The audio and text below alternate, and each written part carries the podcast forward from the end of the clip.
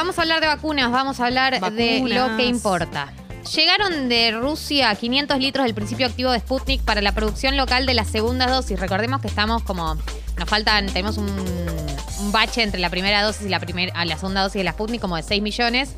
En teoría, uno de los reclamos que estaba en la carta que le enviaron Cecilia Nicolini y Carla Bisotti a Rusia, eh, la, la carta así tipo planteo, decía, si no nos van a mandar segundas dosis, por lo menos apruébennos el componente activo para que nos, porque ellos nos mandan un componente activo acá se, cuando producimos acá localmente la Sputnik.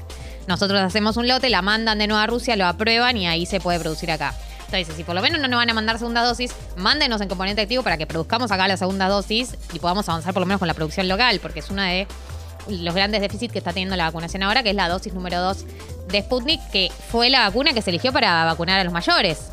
Entonces, o sea, no es menor, digamos, Claro. que, fa- que falte la dosis 2 de la Sputnik. Una cosa que me falta a mí, que soy una super saiyajina de los anticuerpos, Una porque ya tuve COVID y ya me di la primera dosis. Y otra cosa es que te falten a los abuelos, las abuelas o las personas de tercera edad. Pueden no ser abuelos y no ser abuelas. Sí. Si decidieron No, no quieras serlo. abuelear todo. Claro, ponerle abuelo al- al- al- a, la, persona mayor. Sí. Eh, entonces, bueno, eh, te vamos a producir en teoría 760 mil segundas dosis acá, que es, bueno, cerca de un palo. Todavía nos falta un número bastante grande, pero por lo menos saber que algo se está avanzando da un poco de tranquilidad. En paralelo, esperamos que Rusia nos mande la, las dos- dosis 2 en paralelo, digamos. Eh, hoy comenzaron a distribuirse, en realidad no, ayer empezaron a distribuirse en todo el país eh, las vacunas modernas. Recordemos que las vacunas modernas fueron aprobadas para eh, personas de entre 12 y 17 años con comorbilidades y van a empezar a aplicarse en todo el país. Eh, Ciudad de Buenos Aires, Catamarca, Chaco, Chubut, Córdoba, Corrientes, Entre Ríos, Formosa, Jujuy. Bueno, todas las provincias del país recibieron un porcentaje proporcional a la población de su distrito eh, y se empieza a vacunar a la franja etaria de 12 a 17 años con eh, comorbilidades, puede ser diabetes, eh, obesidad de grado 2, enfermedades cardiovasculares, enfermedad re- renal crónica, enfermedad respiratoria crónica, enfermedad hepática, personas que viven con VIH, países, eh, pacientes en lista de espera para trasplantes de órganos, pacientes oncológicos, tuberculosis, síndrome de Down. Bueno, todo lo eh, pueden fijarse porque está subida, digamos, todas las, la- las condiciones que tenés que tener en caso de que entres dentro de este grupo, que son, van a ser los primeros menores de 18 los que van a vacunar. En todo el país ya está abierta la inscripción. Así que eh, si conoces a alguien de entre 12 y 17 años que, tiene alguna de estas eh, comorbilidades o alguna condición de las que nombramos, se pueden anotar porque ya están empezando a vacunar. Eso por otro lado. En un tercer lugar, eh, en la Ciudad de Buenos Aires abre hoy a las 8 y media, ya abrió la inscripción para adolescentes de 12 a 17 con comorbilidades. Eh, igual que el resto, se, te preinscribís en la página del gobierno de la ciudad, que es buenosaires.com.ar barra vacuna COVID, eh, y después te escriben para cuando puedas sacar el turno. En tercer lugar, vuelven las clases presenciales en la provincia de Buenos Aires, para todos, a partir del lunes. Ahora voy a hablar un poco de esta vuelta a la normalidad, porque también la reta hizo el anuncio hace un par de días de cómo van a ser las fases a la vuelta a la full normalidad, que quiero hablar un poco sobre eso, porque me parece que hay un poco de optimismo desmedido. Ustedes saben que yo soy una persona profundamente negativa, Sí. pero eh, hay un optimismo desmedido para mí que tiene que ver obviamente con las elecciones, eso tengan- tengámoslo todos claro. Eh, y tiene que ver con que todavía no tenemos circulación comunitaria de la Delta, pero que ya anunciaron que se espera que las próximas semanas la tengamos. Eh, ¿Qué es lo que yo creo que pasa? Que estén acelerando todo ya para abrir todo, hablemos todo a la colegio, abrimos todo, taca, taca, está Sin vinculado. barbijo, eh. Eh, taca, taca, taca, taca, está vinculado en parte a que estamos a la baja de casos, a que está hay un porcentaje de gente vacunada súper alto, a un montón de indicadores que respaldan que se abran cosas. Eso es real. Por otro lado, también vienen las elecciones, eso es real también. Eh, creo que hay- es una combinación de las dos cosas y creo que hay un acelere de abrir todo, porque sabemos que se viene la circulación comunitaria de la Delta en unas semanas y ya no nos va a causar tanta gracia. Eh, entonces, creo que en ese sentido hay que. Está buenísimo que todos nos alegremos de que se vienen más aperturas y de que bajan los casos y de que bajan las camas de terapia intensiva y es el norte al que nos dirigimos. Pero me parece que hay que empezar a, a- a moderar un poquito esta, esta alegría. Mi consejo desde Tata es No moderar están la tan alegría. alegres. Moderar la alegría. La Gali, la vuelta a clases presenciales en provincia va a ser como en Cava, en el sentido de la burbuja y todas la- las, las medidas. ¿Se vuelve de la misma manera? Sí. Eh, o sea, lo, lo que decía es, eh, va a ser em, de- en fases, Gradual. pero que es a partir del lunes. eh, y, y que sí, bueno, vuelven todos. Bien. O sea, vuelven todos.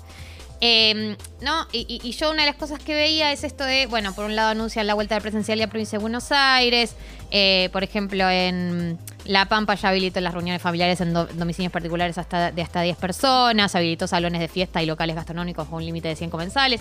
Todos son eh, decisiones que para mí obviamente van en línea con la baja de casos. Ahora, yo ayer estaba leyendo una nota en el, en el New York Times Ay, ella. Ahí ella lee, Lee todo- lee Times, todas ¿qué las fuentes. Eh, no, eh, que hablaba un poco, ¿no? De eh, cómo están aumentando los casos en Estados Unidos, en eh, Reino Unido, en Israel, todos estos países que son los que más vacunaron y a la vez los que ya tienen predominancia de la variante, Delta, que en principio no, e- o sea, la vacuna no evite que, no evita que te contagies en general, pero más si es la Delta, ¿no? Entonces, eh, lo que decía la nota, lo que planteaba un poco es que si bien las personas vacunadas que contraen el coronavirus presentan síntomas leves y casi nunca requieren hospitalización, eh, sí hay inquietud sobre la posibilidad de que tengan COVID prolongado y sobre todo hay mucho cansancio, frustración e información contradictoria. Como por ejemplo, ¿por qué hay recomendaciones contradictorias? ¿Vamos a necesitar un refuerzo de la vacuna? Vieron, Eh, Pfizer sacó ayer una noticia que decía que si te das una tercera dosis de Pfizer, eh, estás mejor cubierto para la Delta, ¿no? Esas preguntas van a empezar a aparecer.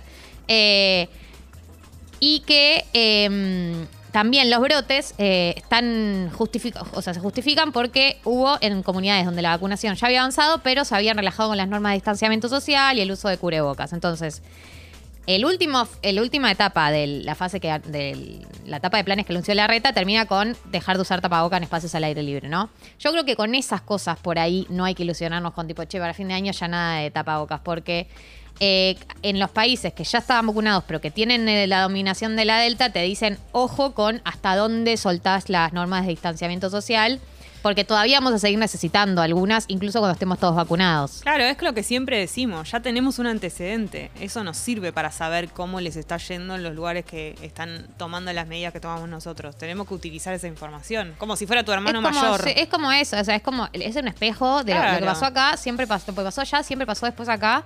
Eh, y plantea esto, que, que incluso los países que fueron más estrictos y se, pusieron lo- se propusieron lograr cero contagio COVID han empezado a admitir que esto es imposible y que más bien hay que enfocarse en evitar las hospitalizaciones y los fallecimientos, que es lo que está evitando la vacuna, que es que aumenta muchísimo los casos, pero no aumenta el, el caso, la, la cantidad de hospitalizaciones o de muertes, aumenta muy una proporción muchísimo menor a la que era antes.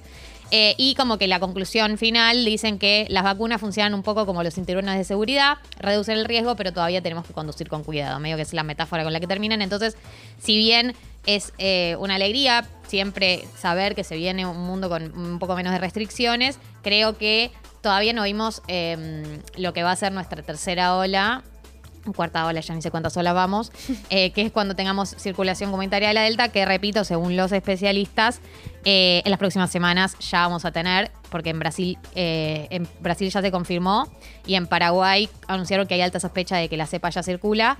Acá por ahora no hay comunitaria, o sea, hay gente o que no de viaje o que fue contacto estrecho de alguien que Sí. vino de viaje, pero es cuestión de semanas hasta que vos tengas la Delta y no sepas dónde te la contagiaste y eso ya califica como circulación comunitaria.